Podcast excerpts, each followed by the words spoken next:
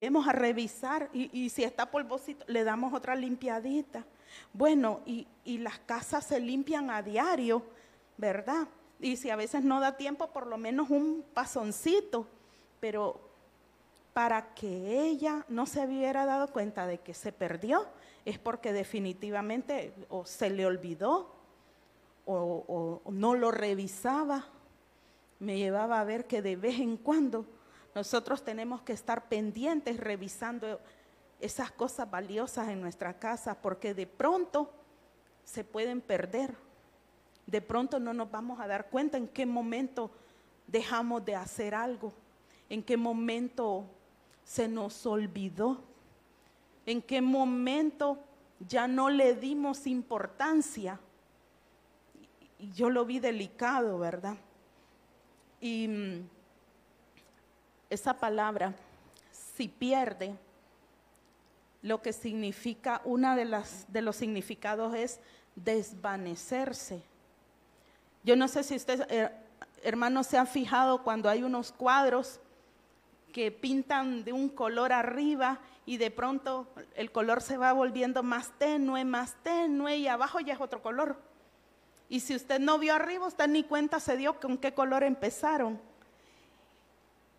Hay una línea bien delgada en donde se pierden las cosas. Y es tan tenue que a veces no nos damos cuenta.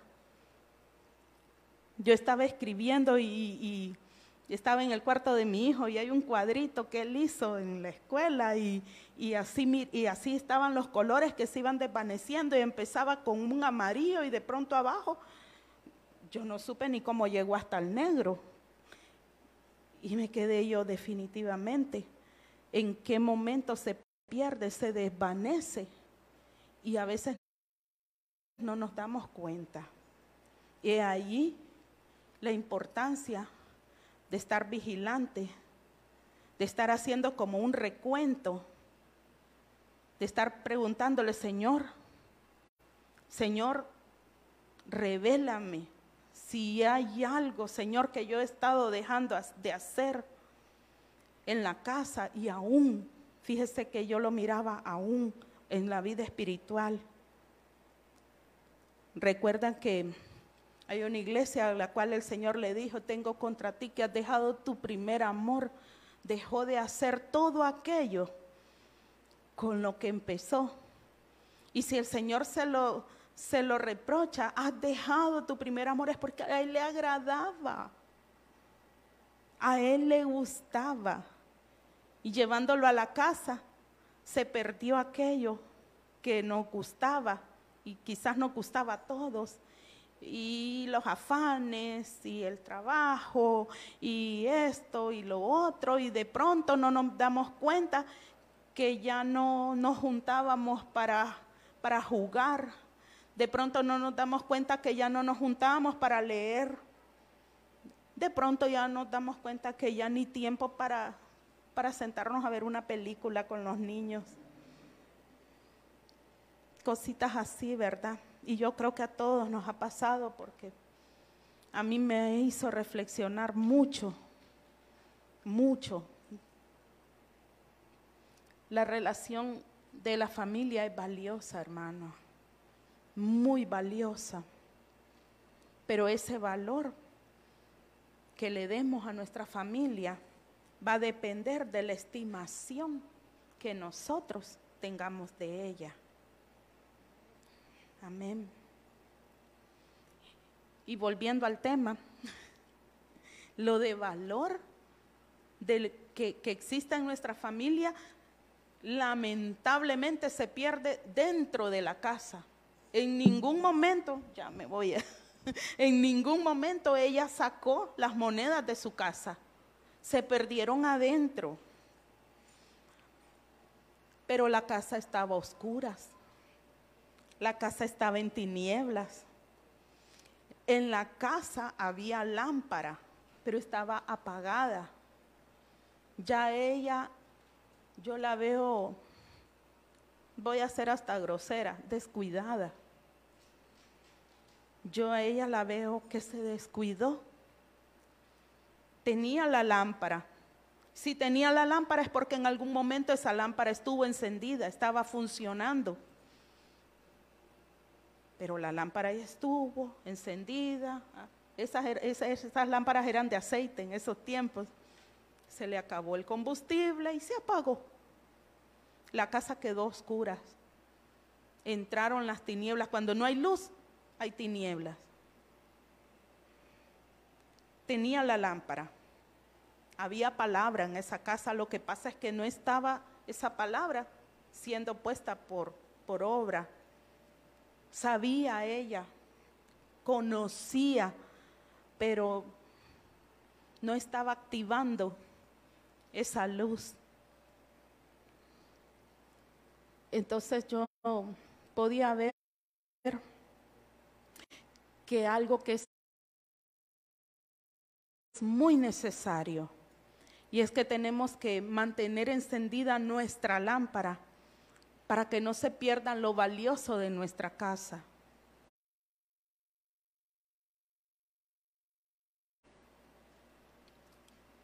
Pero ella reacciona y actúa de forma diferente. Y este es un factor muy importante, porque ella reconoce, reconoce lo que está mal en su casa, reconoce que está oscura y viene ella y lo primero que hace es enciende la lámpara, busca la palabra.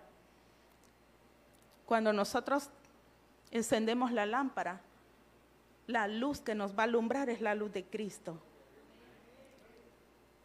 no vamos a tropezar porque el que camina en la luz tiene una buena visión. Ella reconoce que algo no está bien y hace un cambio de actitud. Empieza a buscar con diligencia, cuidadosamente. Por eso le digo, ella se descuidó. Por eso después dice ella, busca diligencia, con diligencia hasta encontrarla. Y me gustó esto porque cuando dice busca con diligencia hasta encontrarla, yo cuando veo esa palabra hasta encontrarla, veo que hay un lapso de tiempo.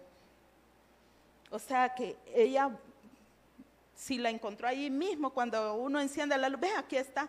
Entonces diría, ella busca con diligencia y la encontró. Pero dice, busca con diligencia hasta, ese hasta, es que hubo un, un tiempito que ella buscó, ella lo procuró con diligencia. No la buscó de cualquier manera, la buscó en orden, buscando, haciendo el orden, ¿verdad? Y como les dije, ¿verdad? Para recuperar lo que se ha perdido en nuestra casa, es necesario que alumbre la luz de Cristo. De lo contrario, nuestra casa, aunque tengamos luz eléctrica, estará en tinieblas. Acompáñame a Lucas 15:9. Definitivamente este ejemplo de esta mujer a mí me ha encantado.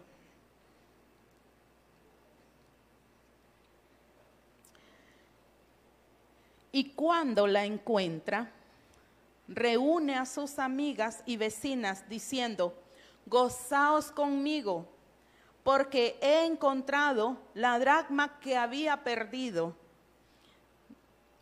Mire qué interesante, porque ella reconoce que quien la perdió fue ella. He encontrado la dracma que había perdido. Allí hay un punto, ella primero reconocer. Para reconocer tenemos que hacer un inventario. para reconocer, tenemos que pedirle, Espíritu Santo, ayúdame a ver qué es lo que se me ha perdido, qué es lo que he perdido. Ella reconoce. Y me encanta porque cuando se recupera algo, trae alegría trae gozo. La actitud de ella ya es diferente, ya está contenta.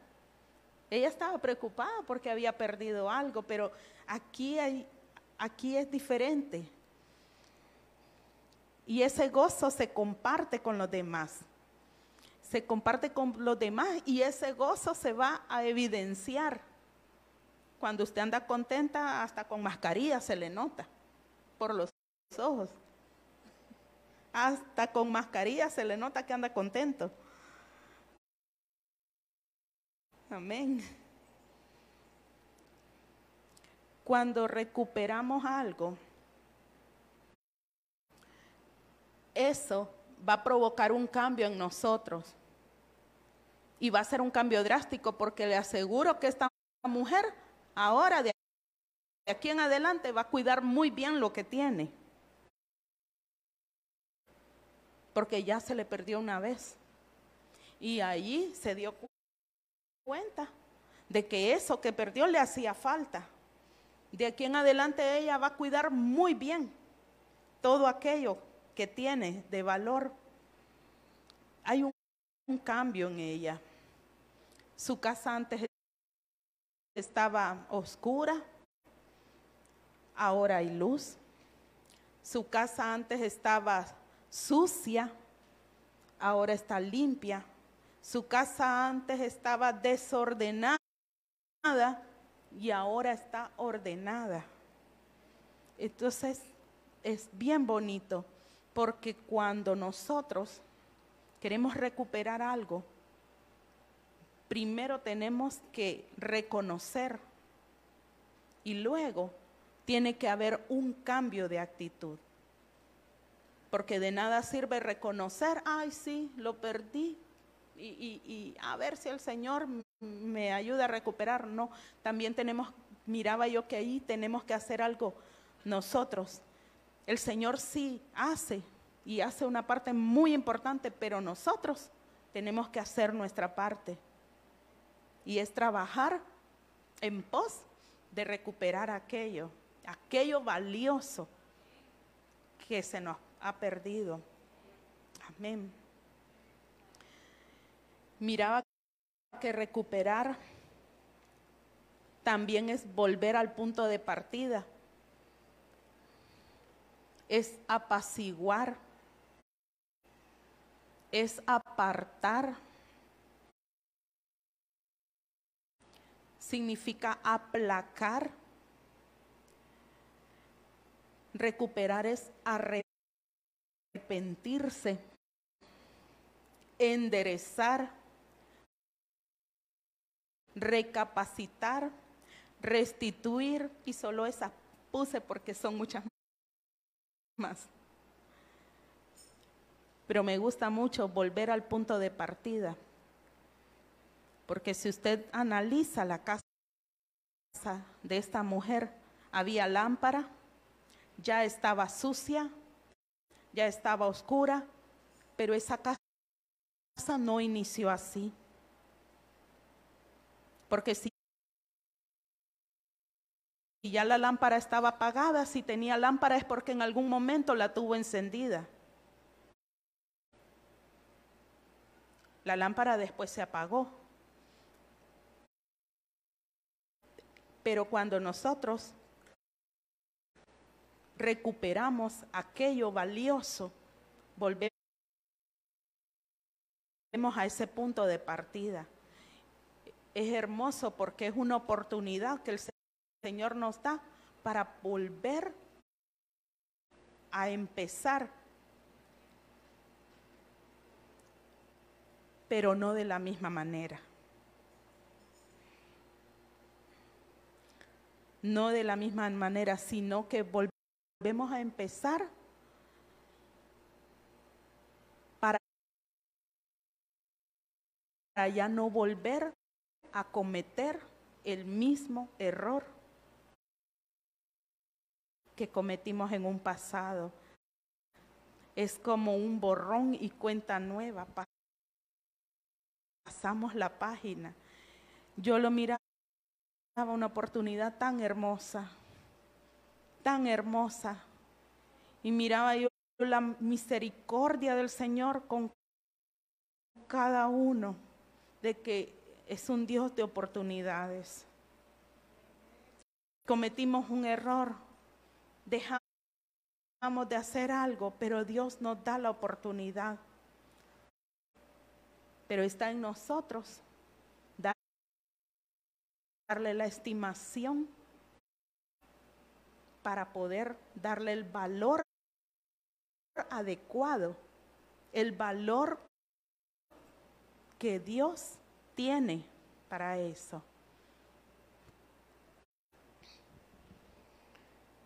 Amén. Vamos a continuar. Job 1, del 2 al 5.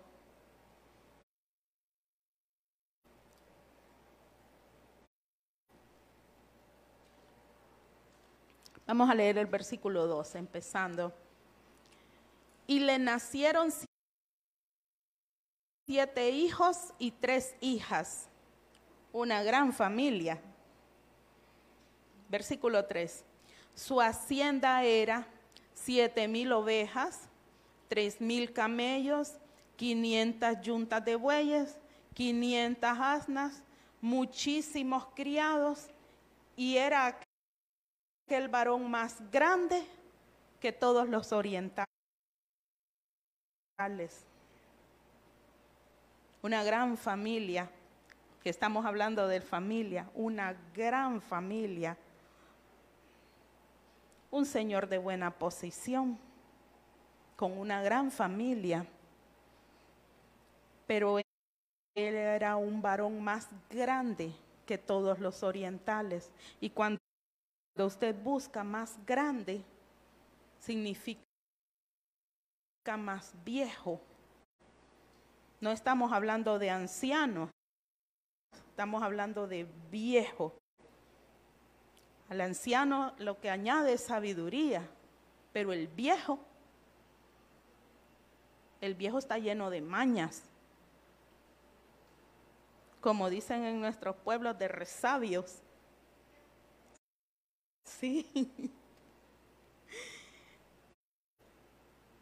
Y fíjese que uno de los significados que me llamó mucho la atención es que dice también insolente, jactancioso, soberbia. Entonces estamos viendo aquí un padre de familia con muchas posesiones muchas posesiones y una gran familia, pero soberbio, pero insolente.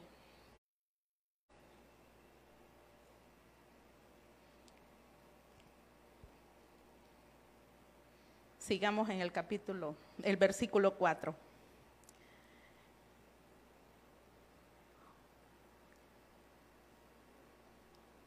E iban sus hijos y hacían banquetes en sus casas, cada uno en su día, y enviaban a llamar a sus tres hermanas para que comiesen y bebiesen con ellos.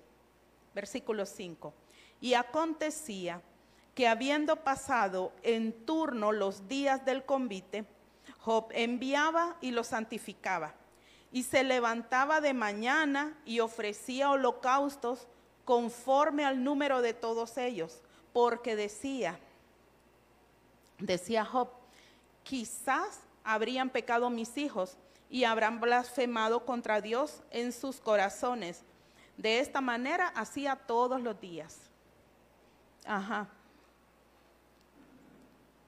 Nos regresamos al 4. iban sus hijos y hacían banquetes en sus casas y mandaban a llamar a sus tres hermanas y al papá.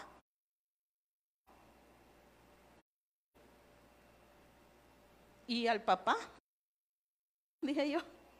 O sea, Job no era invitado a esos convivios. ¿Qué clase de convivios serán para mantener fuera al papá?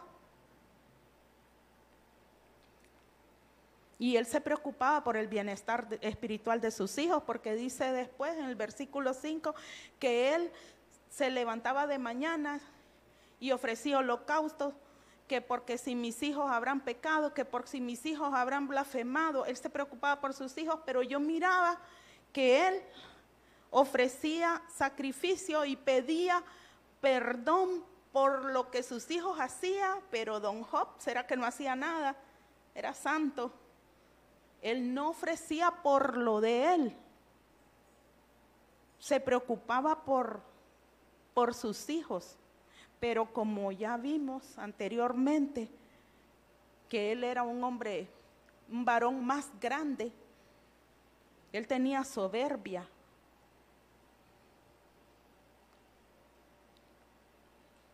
Y volvemos a los hijos.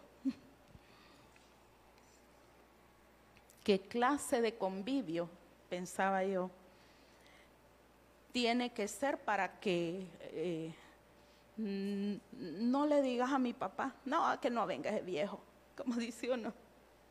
Ay, es que nos va a aguar la fiesta. ¿Qué clase de convivio?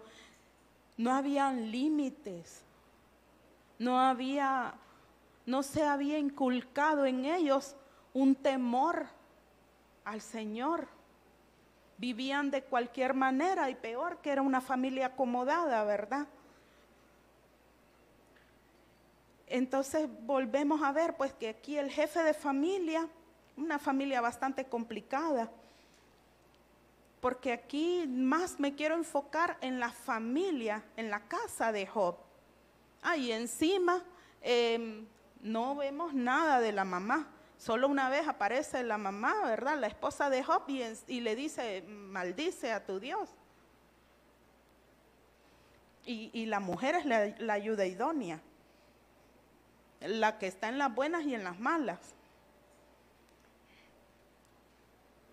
Pero miraba que donde el jefe de familia tiene soberbia y los hijos viven de cualquier manera, ellos hacen como quieren, ellos celebran como quieren, viven de una manera despreocupada. El que se preocupaba era él. Y él se preocupaba porque él sabía la clase de hijos que tenían. De lo contrario, no habría por qué preocuparse para estar eh, ofreciendo al Señor y pidiendo por ellos. Él sabía la clase de hijos que tenía. Y otra cosa que no hay una convivencia, no comparten padres con hijos, perdón, hijos con, con el padre. No hay una comunión. ¿Será que ellos no compartían la mesa, ellos no compartían nada? El padre allá y ellos, bien gracias, felices. Él se preocupaba por el bienestar espiritual de sus hijos y pedía un favor a Dios, porque él pedía perdón por, por lo que sus hijos hacían. Y yo no estoy diciendo que no lo debemos hacer. Como jefes de familia, como sacerdotes, estamos llamados a orar por nuestra casa, a orar por nuestros hijos, a pedirle, Señor, no tomes en cuenta sus errores, pero también estamos llamados a ser responsables por nuestros hijos. Dice la palabra del Señor, instruye al, niño en su camino. Ah, y, aquí no había una instrucción. Solo había una preocupación, pero no había un, un, algo que Job había hecho para que sus hijos tuvieran un temor al Señor. Se había perdido el respeto para el Señor, habían perdido el temor. Definitivamente yo miraba que Job, desde que empezó e, este libro, ya había perdido su familia. Él ya había perdido su familia desde un principio. Y uno, yo me enfocaba cuando he leído Job, yo decía, ay, Job después perdió sus hijos, pero Job ya había perdido sus hijos espiritualmente ya los había perdido, porque ellos vivían de cualquier manera, ellos no tenían una relación cercana con su padre. Y en el caso de Job fue el Señor mismo quien permitió el proceso, que no me voy a enfocar en el proceso porque lo que quiero darle mm, ahorita más énfasis es en, en la casa, en la familia. En Job 1.12, aquí es cuando el Señor permite, ¿verdad?, que, que Satanás toque todas las posesiones de Job. Dijo Jehová a Satanás, he aquí todo lo que tiene está en tu, en tu mano, solamente no pongas tu mano sobre él. Y salió Satanás de delante de Jehová. ¿Será que si tenemos cosas que no le agradan al Señor, Él nos va a enderezar? Recordemos dónde oímos enderezar, en estimar. Nosotros somos estimados delante de los ojos del Señor. ¿Será que si tenemos algo que a Él no le gusta, no, no nos va a enderezar? Sí.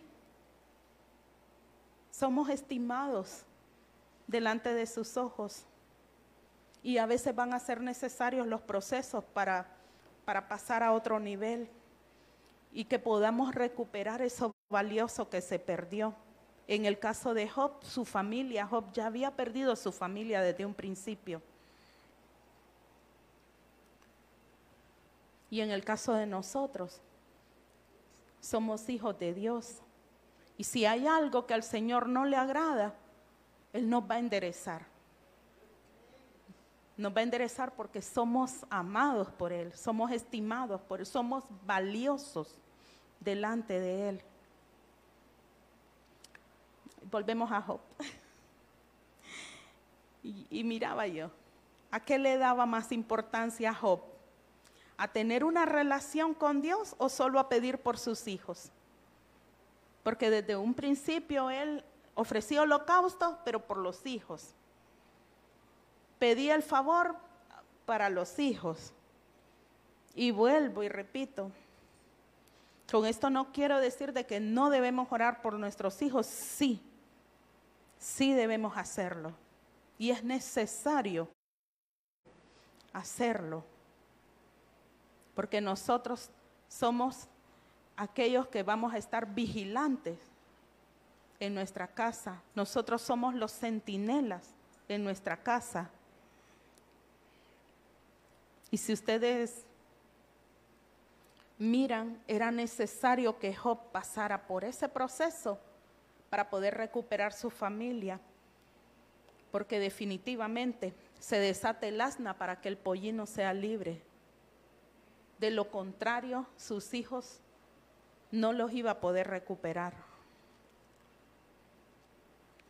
Porque solamente alguien restaurado por el Señor va a poder restaurar a otro. Solo alguien que conoce a Dios va a poder presentárselo a sus hijos.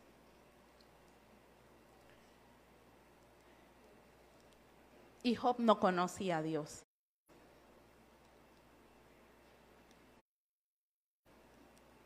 Job conocía de Dios, pero Job no conocía al Dios vivo.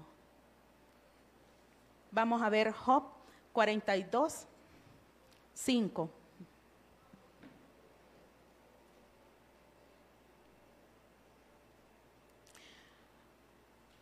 Dice la palabra del Señor, de oídas te había oído, mas ahora mis ojos te ven. De oídas, él no lo conocía, él había oído de lo que Dios había hecho cómo iba a enseñar a sus hijos de algo que él no conocía. Él no podía enseñar a sus hijos de lo que él no conocía, de lo que yo he vivido, de lo que yo conozco. Yo le puedo enseñar a mis hijos, pero si no, no, no se lo voy a poder enseñar de la manera que debe de ser, porque Muchas personas sabemos que el, se- dicen el Señor sana, pero no han tenido esa experiencia con el Señor que da la sanidad.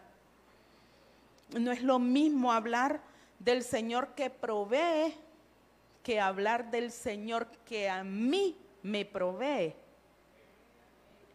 Cuando nosotros ya tenemos una experiencia personal con el Señor, nosotros vamos a tener hasta la autoridad para poder hablar de lo que el Señor ha hecho en nosotros.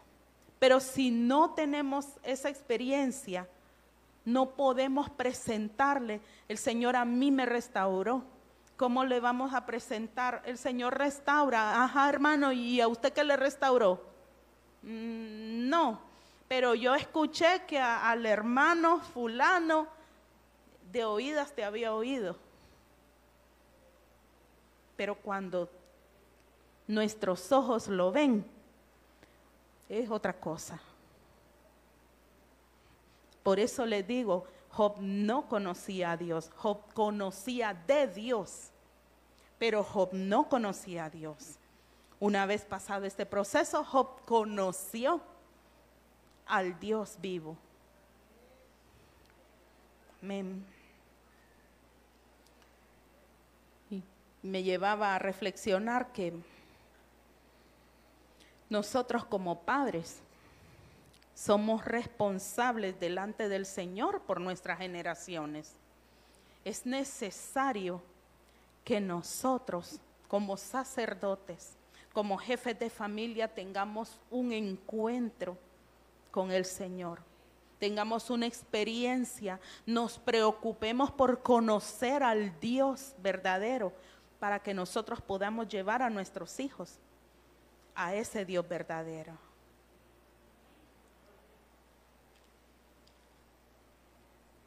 Y esos procesos que el Señor permite nos van a ayudar a conocer verdaderamente a Dios. Como les vuelvo a decir, solamente cuando el sacerdote de la casa tiene una relación genuina con Dios, va a poder enseñar a sus hijos a tenerla también. Job 42, 6. Por tanto me aborrezco y me arrepiento en polvo y ceniza. Ay, me encanta. Sin arrepentimiento no hay recuperación. Es necesario el arrepentimiento para poder recuperar. Era necesario que Job se arrepintiera para poder recuperar su familia. Mire, allí el, el, Señor restaura la vida de Job, quita su aflicción, aumenta el doble de las cosas que había perdido, restaura su matrimonio, recupera su familia. Y le digo, restaura su matrimonio, aunque no dice allí, pero dice que después él tuvo más hijos. Y para, y para volver a tener hijos tuvo que haber restaurado su matrimonio. todo lo que recuperó. Pero hubo arrepentimiento. Cuando hay arrepentimiento hay un verdadero cambio. Las cosas no vuelven a ser igual.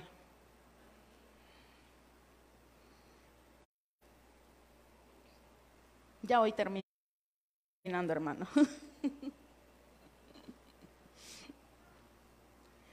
Segunda de Samuel 6:11.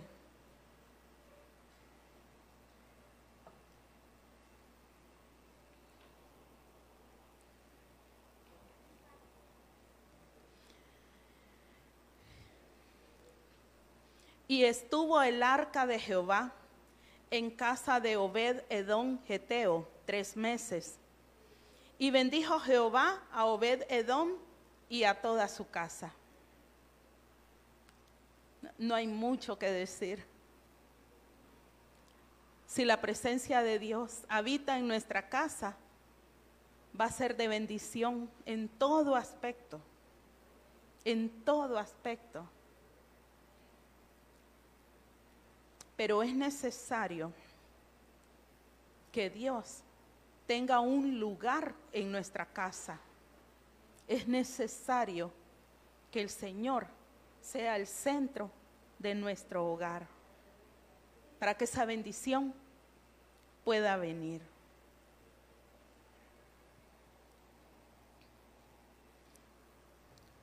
Y lo tuvo, lo tuvo poco tiempo, tres meses. Y no me imagino la magnitud de bendiciones que recibió este hombre y su casa.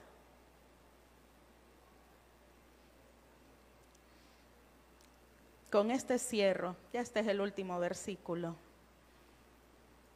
Segunda de Samuel 6:12.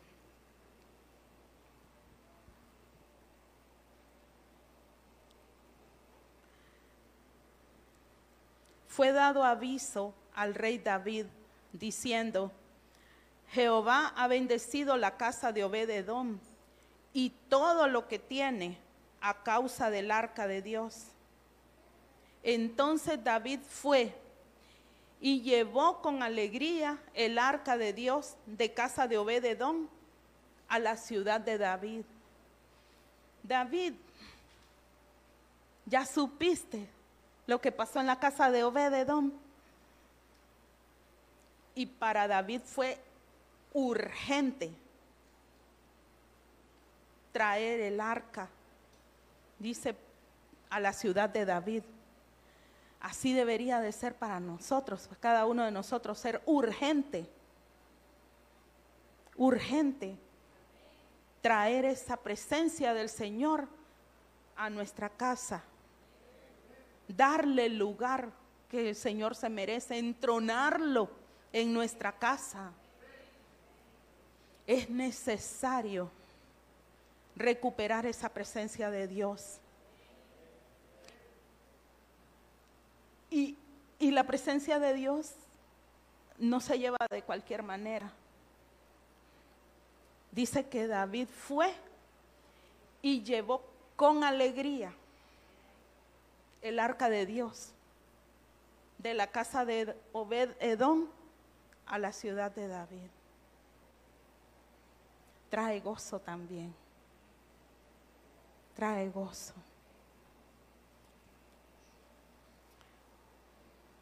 realmente que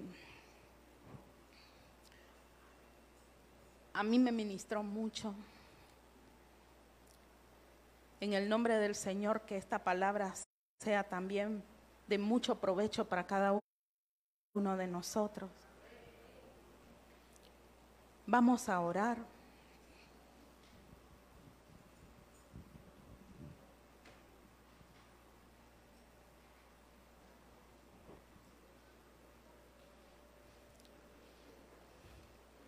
Vamos a pedirle al Señor que esta palabra sea sellada con su Santo Espíritu. Yo no sé qué ha perdido usted en su casa, hermano, pero es tiempo de examinarnos. Es tiempo de revisar el campamento. Es tiempo de preguntarnos al Señor, Señor, que he fallado. No para reprocharnos, porque el Señor no nos reprocha, sino para recuperar todo aquello que hemos perdido. Señor, ¿en qué momento yo pasé esa línea tenue y dejé de hacer todo aquello que yo antes hacía en mi casa? ¿En qué momento perdí la confianza? con mis hijos, con los míos? ¿En qué momento perdí la comunión con los míos? Espíritu Santo, que seas tú trayendo a cada uno de nosotros esa revelación. Que en nuestras casas se pueda recuperar todo aquello valioso que se ha perdido. Que nosotros podemos dar la estima necesaria para recuperar el valor de todo aquello que tú has puesto en nuestras manos, porque sabemos que somos responsables delante de ti. Ayúdanos, Señor. Ayúdanos a, tener un cambio, que en nuestras vidas pueda haber un antes y un después. Ayúdanos, Señor, a reconocer, a llevarnos al arrepentimiento y que podamos, Señor, vivir de una manera diferente. Enséñanos, Padre, a poder traer con alegría la presencia del Señor a nuestras casas.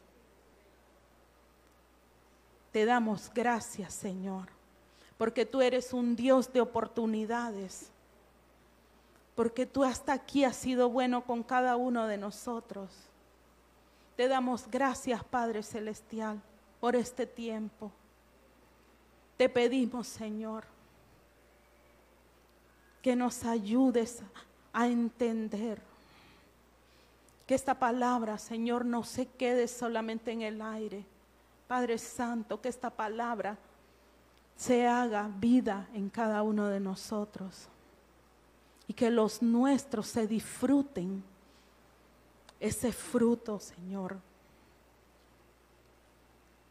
Te damos gracias, Padre amado.